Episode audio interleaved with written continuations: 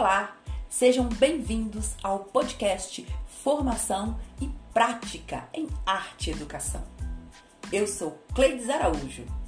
Nessa primeira edição, trataremos dos documentos que regulamentam e orientam a educação infantil.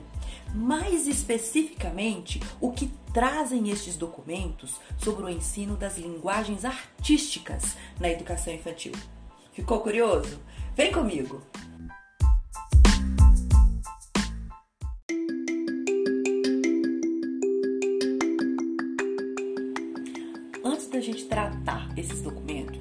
A gente entender como chegamos até eles. Então vamos a um pequeno percurso. Na verdade, a ideia da criança como um sujeito de direitos teve início no Brasil com a promulgação de marcos legais. Três marcos legais especificamente: a Constituição Federal de 1988, Estatuto da Criança e do Adolescente, né, o ECA, em 1990, e a LDB, né, Lei de Diretrizes e Bases da Educação de 1996. Com esses instrumentos, as crianças conquistaram juridicamente o direito ao atendimento em creches e pré-escolas, né, instituições que têm como função cuidar e educar de forma indissociável crianças é, de 0 até 5 anos de idade. Tá?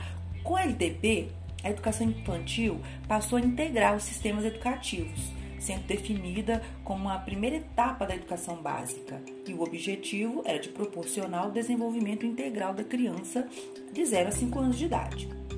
Bom, depois desse reconhecimento que a LDB trouxe, é, percebe-se uma certa preocupação a partir da década de 90 em relação à necessidade de definir um currículo para a educação infantil. Né? É nesse currículo que a gente vai encontrar aí o nosso objetivo aqui, que é falar da arte, né? Da, do ensino de linguagens artísticas na educação infantil. A lógica de elaboração, vamos então tratar primeiro sobre o Referencial Curricular Nacional para a Educação Infantil. É um documento que foi elaborado pelo MEC em 1998, porém sem força de lei. O objetivo principal é instrumentalizar e orientar as práticas. É um documento bem robusto que foi organizado em três volumes. Cada um desses volumes aborda um assunto específico. Aqui nesse podcast, vamos falar um pouquinho apenas do volume 3, porque é ele que trata sobre o conhecimento de mundo e ele orienta a relação das crianças com os conhecimentos do mundo e sinaliza já alguns aspectos que envolvem os saberes né, nas seguintes áreas: movimento, música, artes visuais, linguagens oral e escrita, natureza, sociedade e matemática esse documento ele faz referência às artes de uma forma contemplando né, uma ampla gama de saberes e de linguagens que devem ser contemplados aí no âmbito educativo da infância. E ele traz a arte baseada no entendimento é, da arte como linguagem que tem estrutura e características próprias. É, um outro ponto importante desse documento é que ele destaca a aprendizagem das crianças né, como é, uma aprendizagem que se dá pela articulação de três eixos. Né, e esses eixos são o fazer artístico, a apreciação e a reflexão. Né, exatamente a triangulação que a Ana May tanto fala né, em suas obras. E esse documento, apesar de não ser obrigatório, ele é importante né, para a educação, porque a gente consegue perceber claramente nele, sobretudo nesse volume 3, essa indicação né, de um planejamento e desenvolvimento de práticas educativas que envolvem as artes.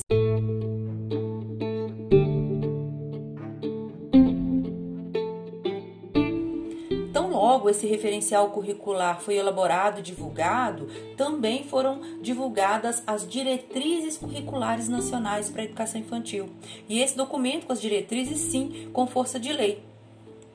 E ele traz uma perspectiva de currículo como um conjunto de práticas que buscam articular as experiências e os saberes das crianças com o conhecimento que faz parte do patrimônio cultural, artístico, ambiental, científico e tecnológico, de modo a promover o desenvolvimento integral das crianças. Né? Na verdade, ele determina que as escolas, ao elaborarem as suas propostas pedagógicas, garantam a promoção de práticas que possibilitem a integração entre aspectos físicos, emocionais, afetivos, afetivos, cognitivos, linguísticos e sociais da criança.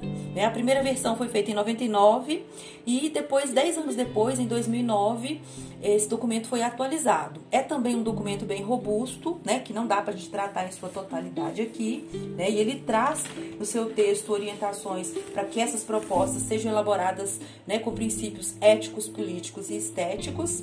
E ele traz né, a sugestão aqui de diversos eixos e experiências do currículo. Né? São eixos que conversam entre si e eu destaco nesse podcast quatro eixos que conversam diretamente com o ensino das artes, que é o eixo 1, o eixo 2, o eixo 7 e o eixo 9. Vale muito a pena depois pegar o documento né, e fazer uma leitura na íntegra desses eixos aí que estão aí diretamente ligados ao ensino das artes. Bom, é, podemos considerar, né, todos esses documentos trazem um certo ganho para o ensino de artes na educação infantil, visto que né, a arte está presente, seja como sugestão, seja como obrigação, em todos esses documentos. C. A polêmica base nacional comum curricular que atualmente o foco de discussão sobre o currículo se encontra exatamente nessa base aí, que é um documento normativo que define o conjunto orgânico e progressivo de aprendizagens essenciais que todos os alunos devem desenvolver aí ao longo das etapas e modalidades da educação básica. Lembrando que a educação, a educação infantil ela só foi incluída como primeira etapa da educação básica nesse documento em 2013. E falando especificamente da educação infantil nesse documento, ela visa consolidar as conquistas das diretrizes curriculares nacionais, enfocando os direitos fundamentais de aprendizagem e desenvolvimento. Então, com base nesses direitos de aprendizagem e desenvolvimento, a BNCC ela definiu cinco campos de experiência para a educação infantil e a definição, a denominação desses campos é, se baseia exatamente no que dispõe as diretrizes curriculares nacionais para a educação infantil em relação aos saberes e conhecimentos fundamentais né, que precisam ser propiciados a essas crianças aí e associada às suas experiências. Então são cinco campos que conversam entre si e a gente vai destacar aqui o campo 3, que traz como título traços, sons, cores e imagens. Né? Esse, esse campo ele indica uma prática é, que conversa é, com diferentes manifestações artísticas, culturais científicas, tanto locais quanto universais, né, no cotidiano aí, é, da, da instituição escolar.